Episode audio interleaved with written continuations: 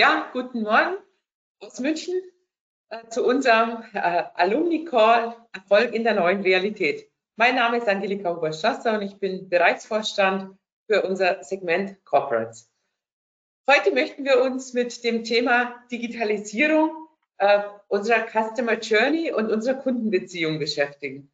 Zuerst werde ich eine kurze Einordnung dieses Thema geben und danach wird unsere Expertin, meine liebe Kollegin die Nadine Kirchhoff, das Thema nochmal näher beschreiben, wie jetzt auch diese Customer Journey digital gestaltet werden kann. Und anschließend haben wir noch genügend Zeit für Ihre Fragen, Diskussionen oder Anmerkungen. Ja, in der neuen Realität nach der Covid-Krise ist das Thema auch digitaler Vertrieb in den Mittelpunkt unseres Handelns gerückt. Und wir haben in der unserer Global Female Leader Studie auch festgestellt, und haben uns weltweit auch die, Führungs-, die weiblichen Führungskräfte und auch in unserer äh, People Survey die männlichen Führungskräfte äh, kommuniziert, dass 74 Prozent sagten, dass sie die digitale Transformation innerhalb der Covid-Krise sich deutlich beschleunigt hat. Und ich weiß nicht, wie Sie es selber erlebt haben. Auch bei uns war es so, als die Krise begonnen hat, innerhalb von 14 Tagen war es möglich, Teams, Webinars, äh, Go-To-Seminars aufzusetzen über diese Software, wo wir vorher monatelang über die Implementierung gerungen hatten. Und das Gleiche gilt auch für das Thema E-Commerce. Und 90 Prozent der von uns Befragten sagen, dass E-Commerce und Digitalwirtschaft auch die Gewinner der Krise sind. Ich glaube, Sie haben es alle selber erlebt. Zu Hause stapeln sich die Pakete und auch wenn man die Börsenkurse von Delivery Hero oder auch von Amazon sich anschaut, auch hier schlägt sich dieser Erfolg ähm, der digitalen Geschäftsmodelle ganz klar wieder. Und wichtig für diese Entwicklung und diese Transformation in die digitale Welt ist natürlich auch Innovation. Und auch 76 Prozent der Führungskräfte haben uns das bestätigt, haben gesagt, dass Innovation das zentrale Element auch ist, um aus dieser Krise jetzt in die neue Realität zu starten. Aber 94 Prozent haben auch ganz selbstkritisch äh, auf ihr Unternehmen geguckt und gesagt, dass sie die Innovationskraft und die Innovationsfähigkeit ihrer Unternehmen weiter verbessert werden müssen und äh, dass sie auch nur durch diese Innovation in Zukunft auch Wachstum erzielen können. Ja, und hier ist eben auch wichtig diese Stakeholder-Orientierung. 98 Prozent haben uns nochmal bestätigt, dass es ganz wichtig ist, jetzt in der neuen Realität die Erwartungen aller Stakeholder zu erfüllen. Das heißt nicht mehr nur der Shareholder, sondern auch der Kunden, der Lieferanten, ihrer Mitarbeiter und natürlich auch ihrer Communities, in denen sie leben, auch der NGOs. Und 61 Prozent, also auch die Mehrheit hat uns mal gesagt, dass die Aufrechterhaltung von langfristigen Kundenbeziehungen die wichtigste Aufgabe in der Krise war. Und insbesondere dieses Thema, wie baue ich so eine Kundenbeziehung auf, wie binde ich auch den Kunden an mein Unternehmen, wird uns heute nochmal die Nadine tiefer legen. Und ich finde, Jeff Bezos hat das auch ganz gut auf den Punkt gebracht, der gesagt hat, wir müssen nämlich nicht mehr kundenfokussiert sein, sondern wir müssen kundenobsessed sein, weil das nämlich auch eigentlich der Purpose von jedem Unternehmen ist und der Zweck, dass die Kundenbedürfnisse erfüllen. Ja, und wichtig aber in diesem Zusammenhang, auch wenn man in die digitale Trans, äh, Welt äh, eine Transformation macht, ist es, dass man natürlich auch das Vertrauen weiter von seinen Kunden besitzt. Und da haben uns auch nur mal 63 Prozent gesagt, dass die Governance, die Compliance-Themen, dass die Daten, die die Kunden jetzt über digitale Geschäftsmodelle den Unternehmen zur Verfügung stellen, dass sie einfach auch sicher sind. Und ich glaube, wir haben in den letzten Tagen gerade auch erfahren, wie wichtig auch das Thema Cybersecurity ist. Wir haben gesehen, es gab große Cybersecurity-Attacken auf die Ölpipelines in USA, die auch zu einer Verknappung dann von Treibstoff und ähm, Benzin geführt haben bereits. Und ich weiß nicht, ob Sie es mitbekommen haben, die haben sogar 4, über 4, 4 Millionen Dollar haben sie bezahlt in Bitcoins, damit äh, die Attacke äh, zurückgenommen worden ist. Und auch in Irland haben wir es erlebt, da gab es erst in den letzten Tagen wieder eine große Attacke gegen das Gesundheitssystem. Also auch hier ist das Thema Kundendaten, die man dann auch im digitalen Geschäftsmodell hat, zu sichern, ein ganz, ganz wichtiger Aspekt. Ja, und der andere Aspekt ist eben auch Purpose. Was ist wirklich der Zweck meines Unternehmens und äh, was wollen wir auch für diese Welt und für das äh, Gesellschaft beitragen? Und auch da haben uns 98 Prozent nochmal aller Führungskräfte, die wir befragt haben, bestätigt, dass Purpose auch innerhalb der Krise in den Mittelpunkt ihres Handelns gerückt ist und dass der Purpose wie so ein Anker in der Krise war, an dem sie sich auch orientiert haben, um durch diese Krise ihr Unternehmen zu steuern. Ja, und wie wir all diese Aspekte, die Digitalisierung, die Kundenobsession und auch dieses Vertrauen, das man in der digitalen Welt jetzt schaffen muss für Kunden, wie man das gestaltet, wird Ihnen jetzt meine Kollegin, die Nadine Kirchhoff, erzählen. Nadine, ich übergebe an dich. Besten Dank, Angelika. Ja, guten Morgen von meiner Seite. Äh, ihr habt schon gehört, mein Name ist Nadine, Nadine Kirchhoff. Ich arbeite bei der KPMG im Consulting und da im Bereich Customer Transformation Consulting. Was machen wir den ganzen Tag? Wir beschäftigen uns genau mit den Fragen, wie können wir unsere Kunden ähm, glücklich machen. Also nicht nur unsere Kunden als KPMG, sondern unsere Kunden wiederum ihre Kunden. Das heißt, alle Themen rund um Vertrieb, Kunden, Service, Marketing sind bei uns aufgehoben. Und natürlich haben wir uns gefragt, wie schafft man denn eigentlich nachhaltige Beziehungen aufzubauen? Und der Schlüssel ist da ganz klar, das ist Customer Experience. Es gibt verschiedene Möglichkeiten, Customer Experience zu beschreiben oder auch Kundenzufriedenheit. Das, was wahrscheinlich viele kennen, ist der NSP, äh, NPS, sorry, Wert, wo man einfach abfragt, wie hoch ist denn eigentlich, ähm, ja, wie hoch ist denn eigentlich die Zufriedenheit meines Kunden? Es gibt da aber noch ganz andere Sachen und ähm, da wollen wir heute ein bisschen stärker reingehen und schauen, wie kann ich denn sowas eigentlich steuern. Es wird nicht so sein, dass ich die ganze Zeit rede. Es wird ein bisschen arbeitsam die nächste halbe Stunde. Ich habe immer mal wieder die ein oder andere Frage mitgebracht, die ich gerne an euch richten würde. Und so würde ich gerne auch jetzt reinstarten und mal ein Stimmungsbild abfragen. Was ist denn eigentlich für euch Customer Experience? Es ist ein Thema, das ihr nebenher betreut. Es ist ein Buch mit sieben Siegeln, ein tägliches Geschäft oder etwas, was euch interessiert. So, und da sehen wir das Ergebnis. Ja, sehr gut. Das ist für niemanden ein Buch mit sieben Siegeln. Perfekt. Ein Thema, was nebenher betreut wird, ein bisschen tägliches Geschäft und ganz viel ein Thema, das euch interessiert. Ja, super. Das ist doch eine gute Grundlage für das, um einzusteigen. Ähm, Customer Experience bei KPMG, beziehungsweise unser Framework dafür, sind die sechs Treiber. Ähm, ich habe eben schon ganz kurz gesagt, man kann so ein Stimmungsbild mit einer Art von NPS abfragen und sagen, würdet ihr das Unternehmen weiterempfehlen oder nicht. Bei solchen Messungen, die absolut gut und wichtig sind, ist oftmals das Problem, dass man nicht so richtig weiß, wo setzen wir jetzt eigentlich an.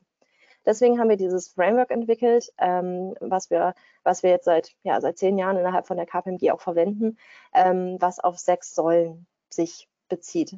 Das eine ist, die erste Säule davon ist Personalisierung. Also wir sagen, dass um eine gute Customer Experience, ein gutes Kundenerlebnis zu gestalten, muss ich meinen Kunden individualisiert ansprechen.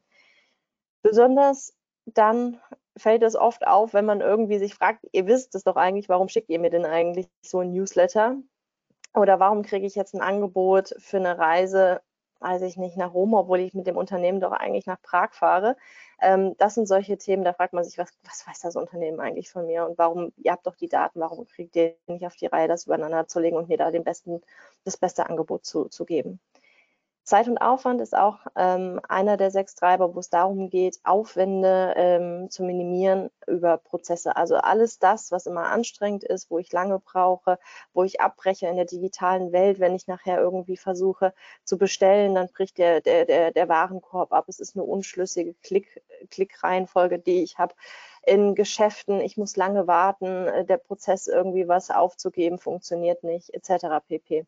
Das sind alles immer dann Momente, wo eine Frustration stattfinden kann. Ich kann diesen Treiber aber auch nutzen und kann mir Gedanken machen, wo schaffe ich denn besonders gutes äh, Überraschungserlebnis, dass der Prozess besser und schneller funktioniert und ich beispielsweise angeben kann, ich möchte gerne zurückgerufen werden, macht ein Versicherungsunternehmen ganz gut.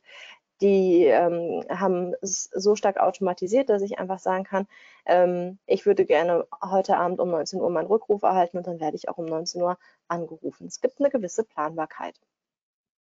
Dann haben wir den Treiber Erwartung. Bei Erwartungen geht es sehr, sehr stark darum, das zu erfüllen, was ich meinem Kunden verspreche.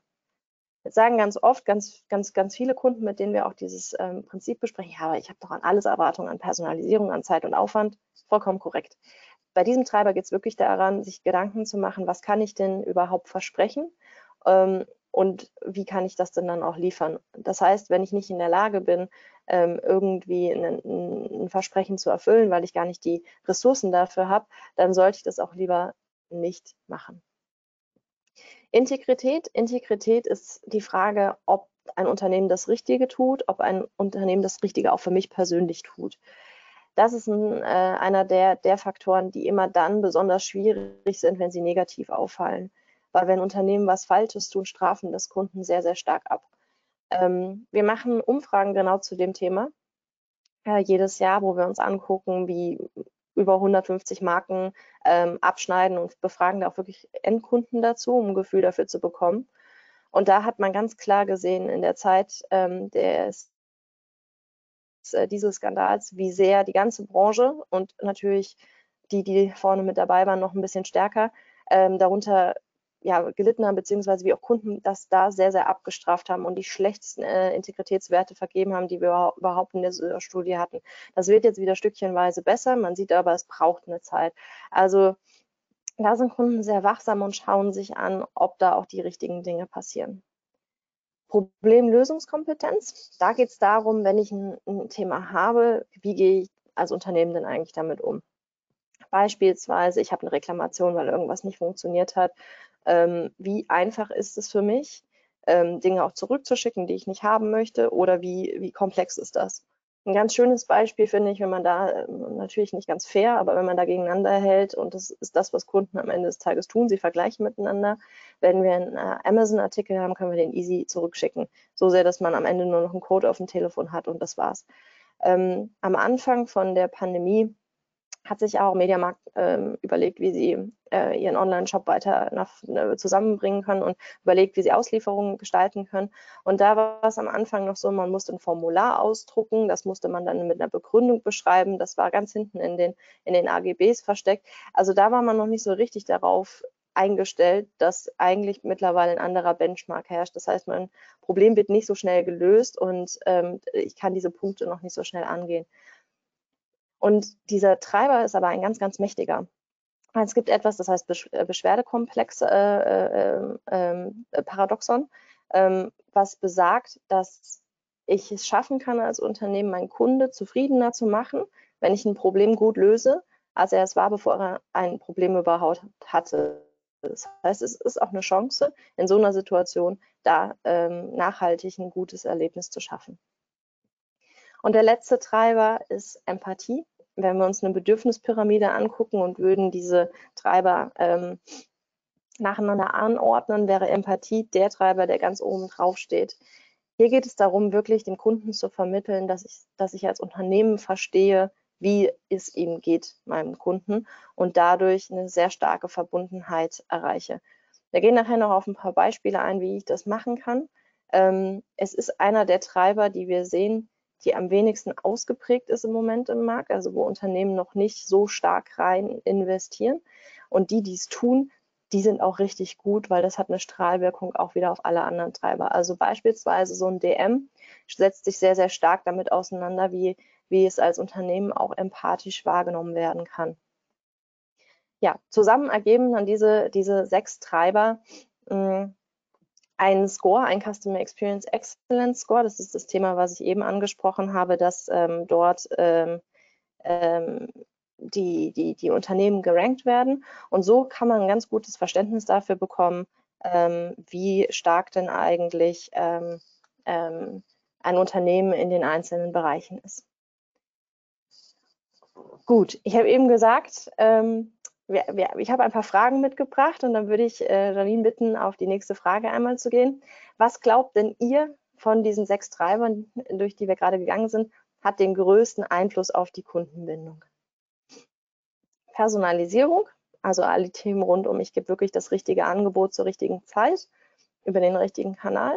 Ähm, Thema Zeit und Aufwand. Ich schaffe es, meine Prozesse so zu gestalten, dass äh, mein Kunde da ganz easy durchkommt oder Empathie, das heißt, ich schaffe Verbundenheit durch Verständnis. So, dann werfen wir mal einen Blick auf die Ergebnisse. Ah, spann spannendes Ergebnis. Wir haben eine, eine, eine Drittelung. Ein Drittel geht davon aus, dass es Personalisierung ist, ein Drittel Zeit und Aufwand und ein Drittel Empathie. Also natürlich eine ungefähre Drittelung. Ja, um es aufzulösen, es ist tatsächlich Personalisierung. Personalisierung hat den größten Einfluss auf die Kundenbindung. Ähm, natürlich funktionieren diese Treiber alle nur miteinander, aber das ist ähm, das Thema, was am stärksten darauf einwirkt. Genau. So, und jetzt seht ihr schon nächste, das nächste Thema. Was mache ich denn jetzt mit diesen Treibern? Was mache ich denn mit, mit, äh, mit Personalisierung und vor allen Dingen diesem Thema Kundenbindung, ähm, was, was sehr stark damit äh, getrieben wird? Customer Experience an und für sich ist kein Selbstzweck. Customer Experience ist ein Mittel, wie ich tatsächlich die Profitabilität meines Unternehmens steigern kann. Ähm, ich muss dazu auf der einen Seite verstehen, was sind die Handlungsfelder, in denen ich mich verbessern kann. Deswegen auch so eine Methode, wo man ganz klar versteht, was steckt dahinter. Und das Zweite ist, ich muss gucken und benchmarken, was machen denn die, die richtig gut sind, um ableiten zu können, welche Initiativen ich eigentlich anwenden kann. Und das bringt dann am Ende eine gute Customer Experience. Und wenn wir jetzt genau eine Folie noch eine Folie weitergehen, dann sehen wir, wir haben herausgefunden, dass es eigentlich keinen direkten Zusammenhang gibt zwischen dem, was wir anbieten an Digitalisierungsmöglichkeiten ähm, und einer Customer Experience. Heißt, wir haben diese Unternehmen, ähm, von denen ich eben schon sprach, die wir gerankt haben mit Customer Experience, ähm, durchge, äh, durchge, äh, gerankt, haben uns angeguckt, wie viel, wie viele Webseiten haben sie, bieten sie Newsletter an, gibt es Apps, wenn ja, welche Funktionalitäten gibt es in den Apps, ähm, wie ist ein Chatbot beispielsweise integriert, äh, integriert, was ist alles schon automatisiert. Und so ist dann ein Digitalisierungsscore entstanden. Und dieser hat tatsächlich keinen direkten Zusammenhang mit keinem der Treiber und auch nicht mit der Custom Experience.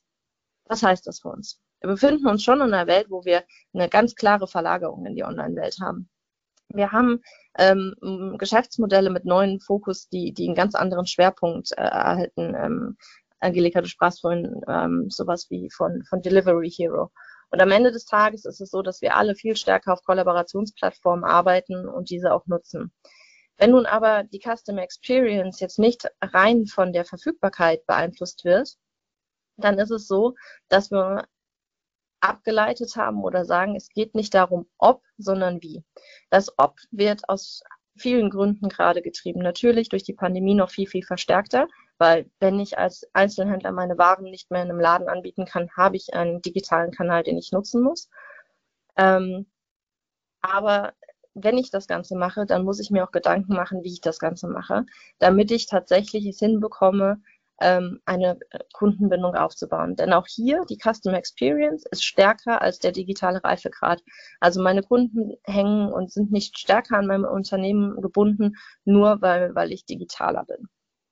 Und der letzte Punkt ist, dass dazu noch kommt, dass persönliche Interaktion einen stärkeren Einfluss auf eine Loyalität von Kunden hat als eine virtuelle Interaktion. Also, ich muss mir Gedanken machen, wie ich solche Konzepte schaffe, wie ich auch digitalisierte Konzepte schaffe, aber immer im Hinterkopf behalten dabei, dass eine Customer Experience aus verschiedenen Treibern besteht und wie ich diese adressieren kann, um, ähm, ja, um einfach auch wirklich nachhaltig hier meine Kunden zu binden, wenn ich nicht mehr in einem, in einem reinen Offline-Kanal unterwegs bin. Neben, dem, neben der Frage, wie stark ähm, strahlt denn eigentlich Digitalisierung auf ähm, Customer Experience aus? Haben wir uns auch gefragt, welche der, der verschiedenen Treiber jetzt neue, neue ja, Wertigkeiten bekommen ähm, in so einer Situation einer Pandemie. Und Janine, vielleicht magst du hier auch nochmal die nächste Frage ähm, einblenden, die ich gerne nochmal an euch stellen würde in dem Zusammenhang. Und zwar, was glaubt denn ihr, welche der Treiber an der, während der Pandemie an Wichtigkeit gewonnen haben? Ist es Zeit und Aufwand? Ist es Empathie oder ist es Integrität? Ganz klarer Führer, Empathie mit 75 Prozent der Stimmen, ein bisschen Integrität und ein bisschen Zeit und Aufwand. Tatsächlich ist es so, dass Zeit und Aufwand wie auch ähm, der, der, der ähm, Treiber ähm, äh, Problemlösungskompetenz eher in den Hintergrund gerückt ist. Also Themen, die auf einen reibungslosen Ablauf äh, einzahlen, sind nicht mehr so wichtig. Es ist viel mehr wichtig geworden, wie die Beziehungsebene ausgestaltet ist. Also Integrität, Personalisierung, Erwartung und Empathie. Um das mal an einem, einem sehr, sehr bildlichen Beispiel zu erklären.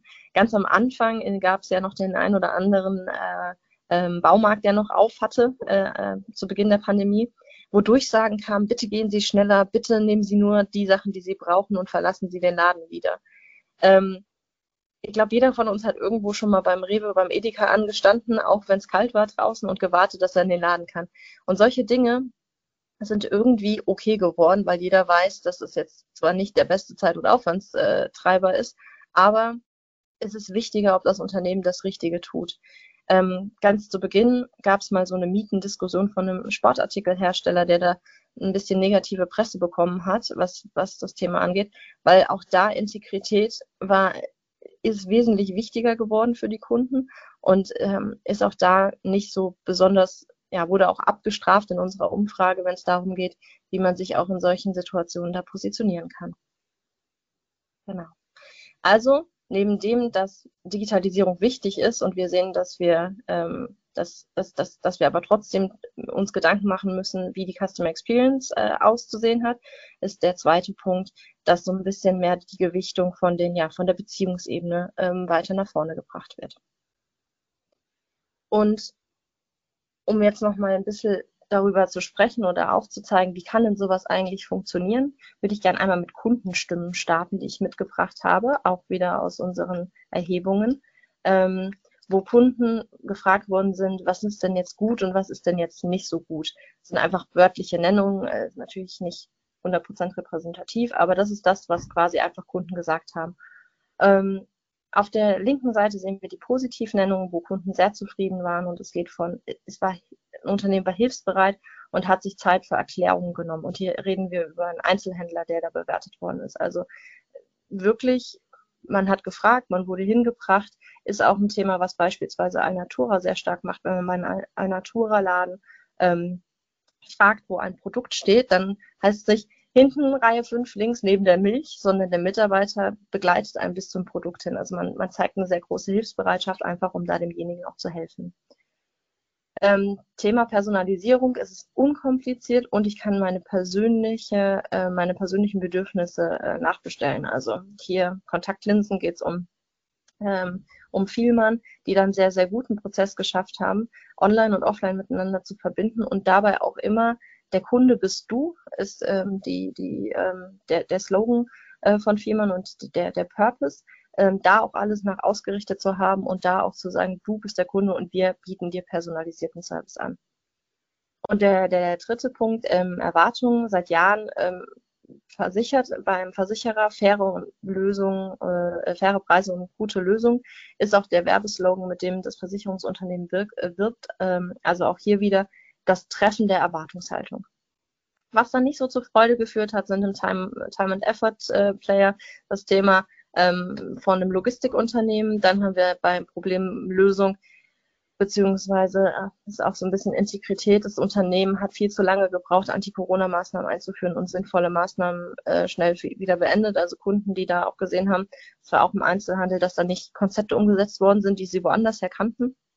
Und dann das letzte Thema nochmal zur Empathie. Beschwerde wurde ähm, lapidar abgewimmelt. Also das ist so im Service angerufen, man hat ein Problem, es klappt nicht, Datenübertragungsgeschwindigkeit. Es war nicht ich, auch wenn meine gerade abgebrochen ist. Aber ähm, ja, einfach da ein Unverständnis zu haben für jemanden und ihm kein, kein Verständnis entgegenzubringen. Das sind so, so Themen, die bei Kunden dann ankommen. Ja, und was macht man letzten Endes anders und was macht man, gestaltet man anders am besten? Das ist so ein bisschen das die, ein paar Themen, die man sich anschauen sollte.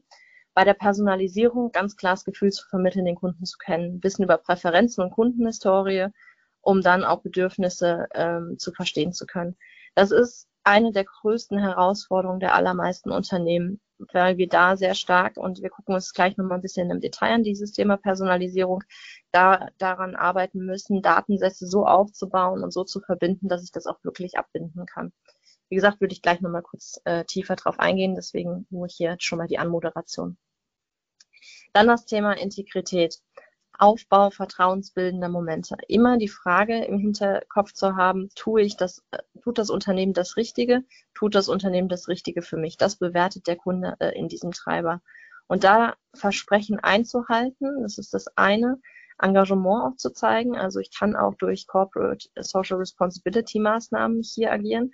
Dieser Treiber wird bestimmt in den nächsten Jahren auch noch wesentlich ähm, wichtiger, wenn's, wenn wir auch so, so, ähm, in, in Richtung Sustainability schauen, da wirklich zu überlegen, was ist sinnvoll, welches Versprechen kann ich geben und wie kann ich das am Ende des Tages auch umsetzen und am Ende des Tages auch sympathischen Auftreten zu gestalten, was dazu hilft, dass ich integer wahrgenommen werde.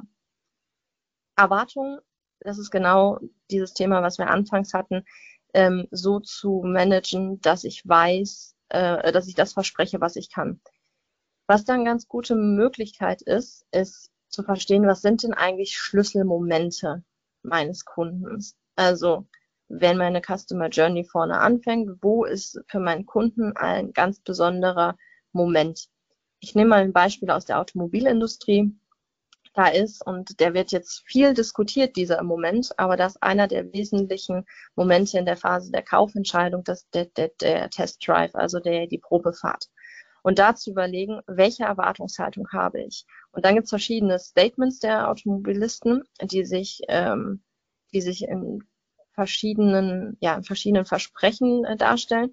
Ähm, von wir wollen Premium Customer Experience sein bis hin zu wir wollen eigentlich nur das Auto für jemanden verkaufen, der eigentlich keine Marke braucht. Und das sind dann erstmal Erwartungen, die ich, die ich setze. Und wenn ich, wenn ich ein Premium-Anbieter bin und möchte gerne als solcher wahrgenommen werden und möchte auch gerne, dass meine Kunden die Preise bezahlen, die Premium-Preise, dann muss ich mir auch ganz ge genau Gedanken machen, was bedeutet das für so ein Test-Drive? Was, was will dann der Kunde?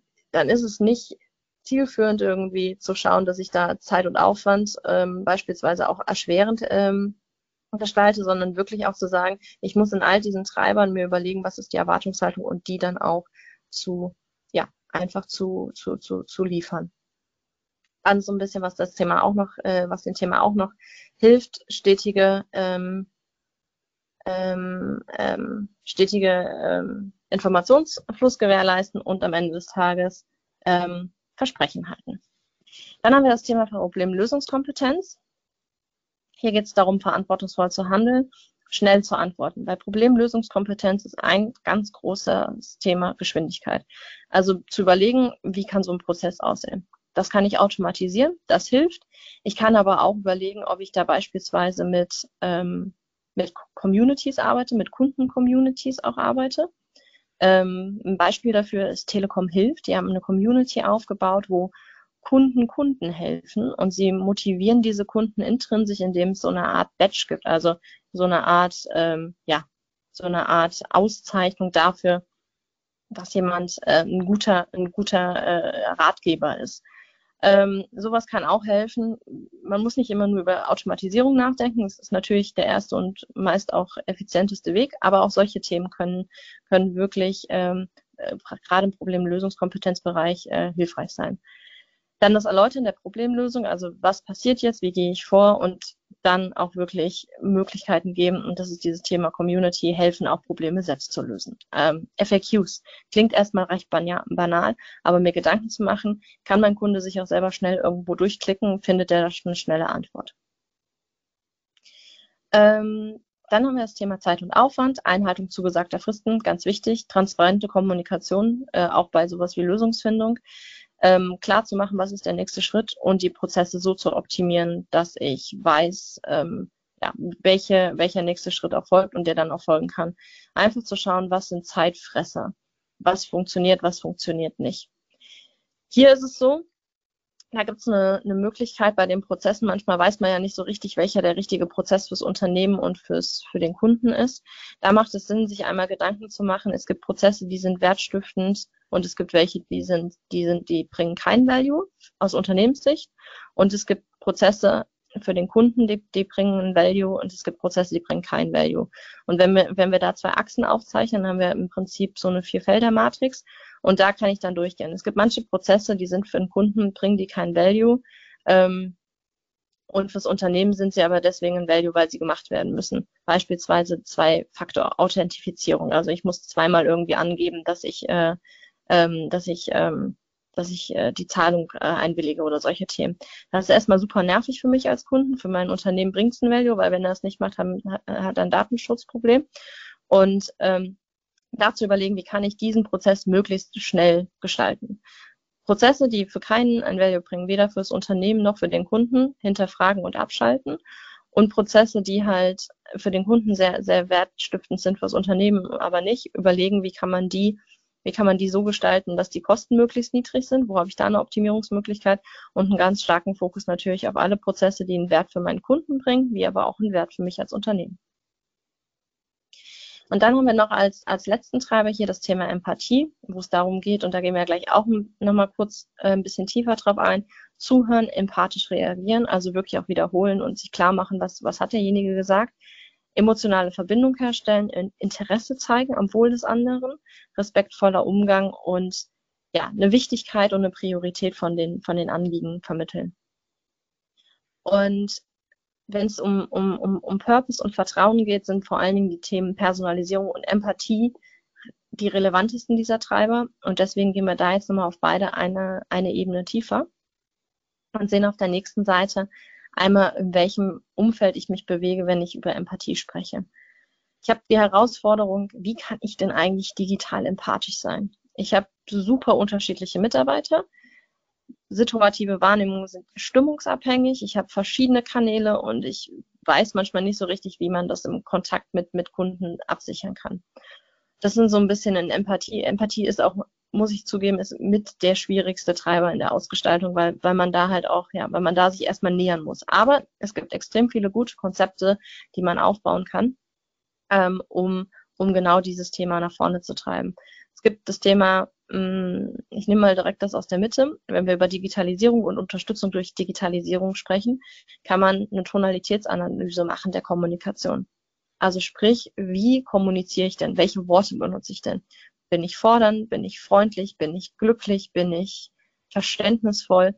Das nehmen wir als Menschen immer auf Basis von einer gewissen Tonalität wahr. Und es gibt Möglichkeiten und Algorithmen, und es gibt Tools, die wir haben, wo, womit wir die ähm, Kommunikation auslesen und dann am Ende ähm, darstellen, was der Kommunikation, was die Tonalität in der Kommunikation ist.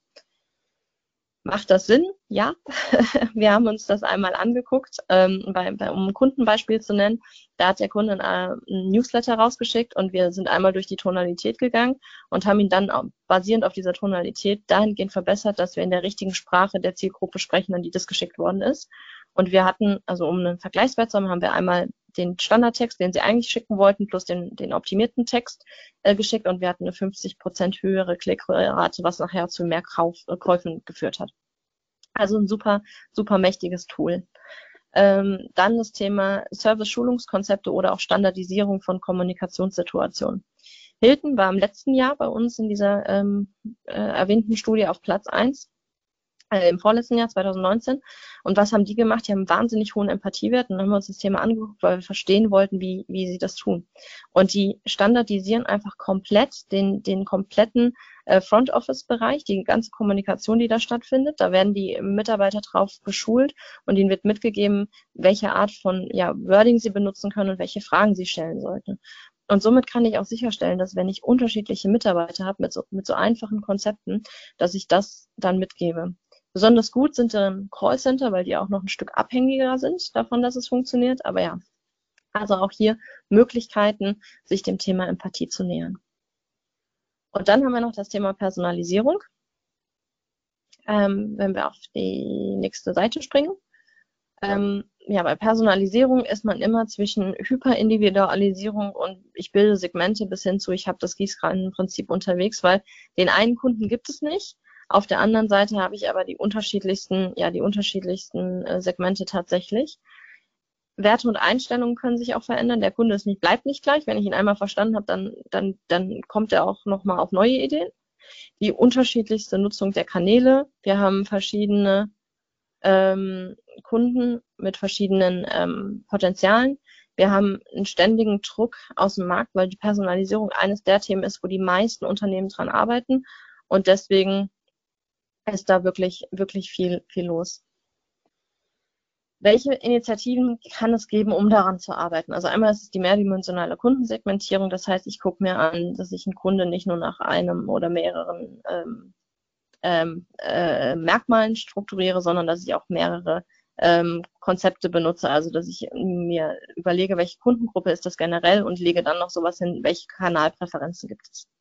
Und dann gibt es das Thema Unique Custom ID und das ist das, was ich eben schon mal angesprochen habe, kurz, das ist das, das die größte Herausforderung im Moment ist, ähm, wie wir Daten so zusammenführen können, dass sie beieinander sind. Und die, äh, UCI, die UCID, also die Unique Customer Identity, na, äh, ist die Nummer, wo alle Informationen dann reingelinkt werden. Das ist so ein bisschen die Brücke, wie man es schafft, weil in den meisten Unternehmen kommen wir ja nicht von der grünen Wiese, sondern haben bestehende Systeme. Und diese bestehenden Systeme sind im Zweifel nicht miteinander verbunden. Dann gibt es ein ERP-System, dann liegen Daten im CRM-System. Wenn ich einen mehrstufigen Handel habe, hat jeder nochmal sein eigenes System. Äh, manche Daten werden gar nicht erst erfasst. Dann, wenn ich in die Versicherungsbranche schaue, ist es super komplex, weil wir da auch Daten erfassen, die nur für die Bearbeitung von, von Anfragen genutzt werden dürfen, aber nicht für anderes. Also es gibt dann halt alle Datenschutzthematiken noch drumherum. Und da einen Weg zu suchen, ähm, ist erstmal eine Herausforderung, aber ist, wie gesagt, durch diese, diesen Schlüssel mit, der, mit einer ID geht das ganz gut.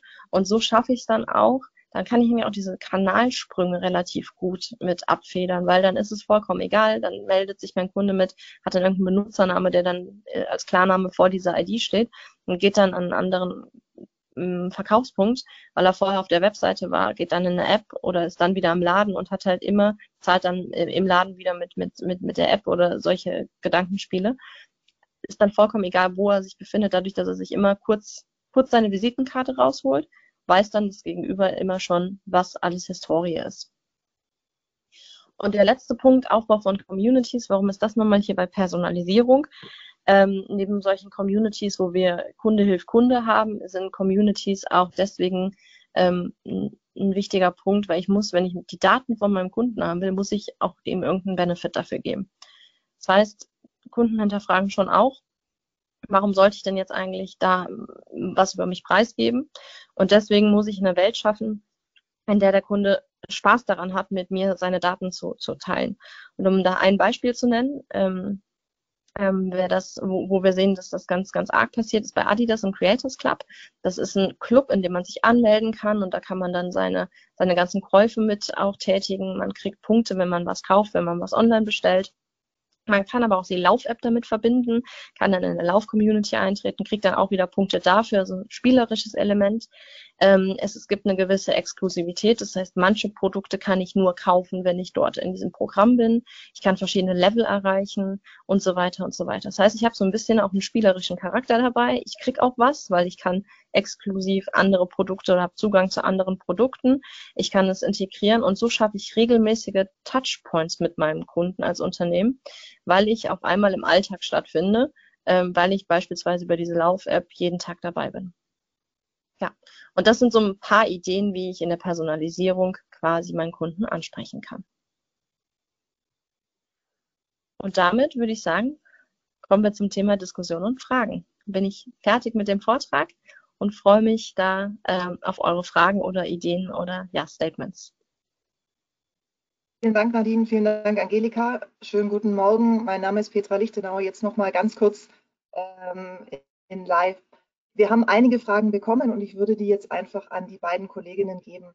Die erste Frage, die wir haben, würde ich an Angelika richten. Und zwar, wir hatten ganz am Anfang das Thema Innovation aus unserer Studie heraus. Wir haben eine Frage bekommen, was die richtigen Rahmenbedingungen für Innovation eigentlich sind in diesem Zusammenhang, um eben auch die Digitalisierung weiter voranzutreiben. Ja, vielen Dank, Peter. Ja, Innovation ist ja ein ganz großer Treiber für die digitale Transformation. Und äh, was ist Innovation? Innovation ist immer ja eine Neugestaltung oder eine Neuerschaffung von einem Prozess oder einem Produkt.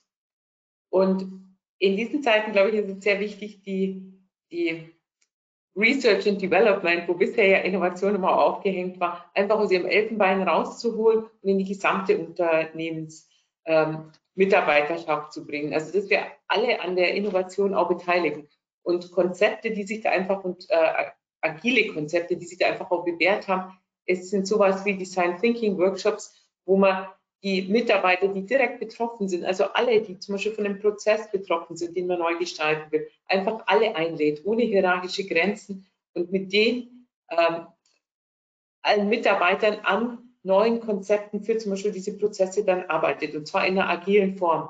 Der zweite Punkt äh, neben dem Thema, dass ich viel mehr Partizipation auf allen Ebenen habe und mit allen Beteiligten oder gegebenenfalls auch mit Leuten, die einfach sagen, ich interessiere mich für das Thema. Zum Beispiel sowas wie eine digitale äh, Customer Journey. Äh, diese, diese Partizipation ist der zweite Punkt, der mir sehr wichtig ist, ist hier dieses, äh, dass man viele Dinge schnell ausprobiert, dieses Fail fast. Also wir haben bisher ja oft den Anspruch, dass wir sagen, ein Projekt oder ein Produkt geht erst dann in die, in, zum Kunden oder wird ausprobiert, wenn es zu 100 Prozent entwickelt ist und wenn es zu 100 Prozent erprobt wird. Und ich glaube, in diesen Zeiten geht es auch darum, viele neue Dinge einfach auszuprobieren und zwar schnell auszuprobieren oder einen kleinen Mock-up zu bauen, wo wir so wie hier bei der Customer Journey einfach mal auch eine, eine, eine Plattform oder eine Kommunikation mit, mit Kunden auszuprobieren und zu schauen, wie nimmt der Markt es an. Und wenn es gut funktioniert und man bekommt positive Resonanz, dann geht man in die nächste Stufe der Entwicklung. Und wenn es nicht funktioniert, einfach dann auch wieder beenden. Und ähm, Peter, du sagst ja auch immer, was ganz wichtig ist, auch dann die Nichterfolge zu feiern. Also nicht nur die Erfolge zu feiern, sondern äh, auch die Nichterfolge, damit man den Mitarbeitern die Angst nimmt, dass sie etwas entwickeln und dann dafür bestraft werden, wenn es nicht funktioniert. Ich glaube, aus diesem Klima muss man raus. Man muss sie animieren, etwas Neues, was Innovatives zu entwickeln und äh, sie aber äh, dann auch feiern, wenn es mal nicht funktioniert. Sagt, du hast es ausprobiert, es hat nicht funktioniert. Vielleicht klappt es das nächste Mal und we try again. Also diese zwei Punkte sind meines Erachtens da ganz, ganz wichtig. Dank. Ich möchte dazu noch ergänzen, ich habe ähm, gestern eine neue Studie gesehen, wo es darum ging, warum äh, Unternehmen mit mehr Frauen im Management erfolgreicher sind. Und einer der Punkte, der jetzt belegt wurde, ist, dass die Unternehmen stärker von M&A, also vom externen Einkauf zu R&D-Themen gehen. Also die Entwicklung ist bei den Frauen das, was im Vordergrund steht. Da kommt genau dieses Thema Innovation rein. Extrem spannend und auch immer in unserer Studie eines der allerwichtigsten Themen. Ähm, ich habe jetzt eine äh, weitere Frage ähm, an die äh, Nadine und zwar, ähm, es geht darum, ähm, der nächste Schritt so ein bisschen im digitalen Vertrieb. Also man hat ja immer das Gefühl, dass ähm, Preise sozusagen immer noch mal weiter nach unten gehen. Gibt es da irgendwo ein Ende? Äh, wie wird sich das kombinieren irgendwann mal, wenn wir diese ganz High-Level-Themen haben. Es geht zurück, ich kaufe beim Bauernhof um die Ecke und auf der anderen Seite diese ganz billigen Angebote oder wie siehst du das, in welche Richtung wird der Vertrieb sich da entwickeln? Ich, ich glaube dazu zwei Punkte. Das eine ist, wenn du sagst, ähm, äh, oder wenn die Frage in die Richtung auch geht, ähm, ähm, wie ist das mit lokal versus global? Da haben wir auch gesehen, das haben wir auch abgefragt, wie, wie, es gibt einen Trend zur Re Regionalisierung, also zurück zum Bauern um die Ecke. Ähm, sehr stark auch geschrieben durch diesen ganzen Sustainability-Nachhaltigkeitskomplex, eher bei der jüngeren Ge Generation. Ähm, grundsätzlich bei der Frage, was online, welchen Preis bin ich bereit zu zahlen. Wir sehen ja, dass die Customer Experience, ähm, je höher die Customer Experience, desto höher ist das wahrgenommene Preis-Leistungs-Verhältnis. Ergo, wenn ich mit einer besseren Customer Experience äh, mit mein, auf meinen Kunden zugehe, hat er auch gleichzeitig eine höhere ähm, Bereitschaft, ähm, Preis zu zahlen, weil er auch eine andere Leistung wahrnimmt. Ähm, das heißt, die Frage wird wahrscheinlich in die Richtung gehen, was, wann, wann will ich welche Experience erleben? Also Produkte, die Commodity sind, Produkte, bei denen ich erstmal keine emotionale Einbindung habe, die werde ich wahrscheinlich nicht mehr nicht mehr mit, mit einem hohen Preis zahlen wollen, beziehungsweise da habe ich auch keine Lust auf ein ähm, Erlebnis. Das ist natürlich super unterschiedlich. Ähm, es gibt nicht das eine Commodity-Produkt, weil wenn ich jetzt zum Beispiel an Schrauben denke, dann wäre das wahrscheinlich Schrauben, um ein Bild aufzuhängen oder Nageln, um ein Bild aufzuhängen, wäre es für mich eher ein Commodity-Produkt, mit dem ich mich nicht lange auseinandersetzen möchte. Ich will, dass es schnell geht. Aber könnte genauso gut sein, dass ich sage, ja, ich habe da mega Spaß dran, durch den Baumarkt zu gehen, weil da werde ich noch inspiriert und da kann ich noch mir drei andere Sachen angucken. Ähm, also immer ein bisschen die Fragestellung, was muss denn das Produkt für mich auch für eine Aufgabe übernehmen und was, auf welches Ziel komme ich denn mit diesem Produkt? Und danach entscheidet sich so ein bisschen, ähm, welches Erlebnis möchte ich denn eigentlich haben und welche Preisbereitschaft bin ich denn auch bereit, ähm, ja, oder wie hoch ist da meine Preisbereitschaft? Mhm, vielen Dank. Ich habe eine Frage, die daran ähm, aus meiner Sicht so ein bisschen anschließt. Und zwar ähm, müssen wir in der neuen Realität auch so ein bisschen entschleunigen. Also am Anfang hatten ja alle das Gefühl, wir sind jetzt ganz gebremst. Ähm, und inzwischen hat man das Gefühl, es ist beinahe mehr als äh, vor, äh, vor der Pandemie. Ähm, die Frage, ähm, wie man die Ressource Zeit innen und außen auch so ein bisschen neu angeht. Also du hattest das Zeitthema vorher ja auch mal angesprochen. Ähm, vielleicht kannst du dazu noch mal ein bisschen was sagen. Ja, sehr gern. Ähm, wir sehen, dass die Entschleunigung im Moment, also zumindest da, wo Prozesse langsamer sind, dass die erstmal von Kunden nicht weiter angegriffen werden, beziehungsweise das ist erstmal okay. Das heißt, das, was wir vorher hatten mit alles muss schneller gehen, da, wenn das jetzt nicht der Fall ist, dann ähm, ist das erstmal für den Moment okay. Persönlich glaube ich, wird sich das aber wieder ändern. Natürlich weiß ich es auch nicht, aber wenn wir in die Studienergebnisse von den Jahren zuvor schauen und zu dem Treiber Zeit und Aufwand, dann ist es schon so, dass ähm, die Erwartungshaltung ist, wenn ich einmal gelernt habe, etwas geht mit wenig Aufwand für mich schnell, dann ist meine, dann setze ich das als Benchmark auch für andere Unternehmen einfach an.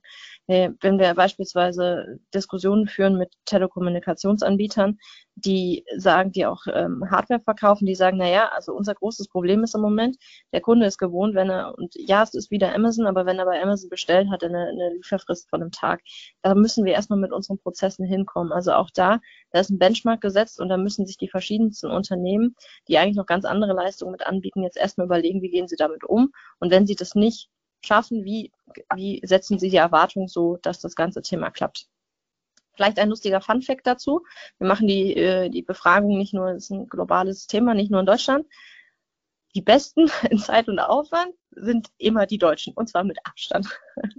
Also unsere Unternehmen sind da schon signifikant besser oder anders aufgestellt oder werden anders bewertet als die im Ausland. Das ist toll. Angelika, magst du was ergänzen dazu zu dem Thema B und Entschleunigung? Ähm, also ich denke auch, dass, dass in der neuen Realität äh, wir eigentlich so in so einer Ambiguität stehen zwischen, wir haben eigentlich mehr Zeit, weil so viele Prozesse jetzt digitalisiert worden sind. Auf der anderen Seite sind wir aber immer ungeduldiger, wenn wir die, die digitale Journey machen. Und ich glaube, in diesem, in dieser, in diesem Spannungsfeld müssen wir einfach auch zu einer, ja, zu einer neuen, ähm, zu einer neuen Balance finden. Aber ich, ich bin auch der Meinung, dass uns äh, die Digitalisierung da hier auch nochmal neue Möglichkeiten gibt, äh, diese, äh, diese Möglichkeiten zu nutzen. Und ich glaube, so wie Nadine auch gesagt hat, wenn ich vielleicht eine Schraube will, geht es nicht mehr nur so konkret um ein Produkt zu kaufen. Vielleicht manchmal ist auch der Weg dahin ja das eigentliche Erlebnis, nach dem ich suche. Ja, ich glaube, ähm, wir sind am Ende der Zeit. Petra, ich würde sagen, wir beenden dann den Call. Ich möchte nur mal ganz herzlich bedanken ähm, bei der Nadine für den interessanten und auch empathischen äh, Einblick, den sie uns heute in die digitale Customer Journey gegeben hat. Äh, ich möchte mich bei Ihnen nur mal entschuldigen, dass in der neuen Realität noch nicht immer alles so reibungslos auch mit dem 5G-Netz klappt, wie wir uns das wünschen. Ich hoffe, es hat Ihnen trotzdem Freude gemacht und wünsche Ihnen alles Gute und freue mich auf ein Wiedersehen das nächste Mal. Und wenn Sie noch Fragen oder Themen haben, können Sie uns jederzeit auch direkt ansprechen. Also alles Gute und Vielen Dank auch noch an Petra und Janine für die Organisation von Call. Danke. Tschüss. Danke. Danke.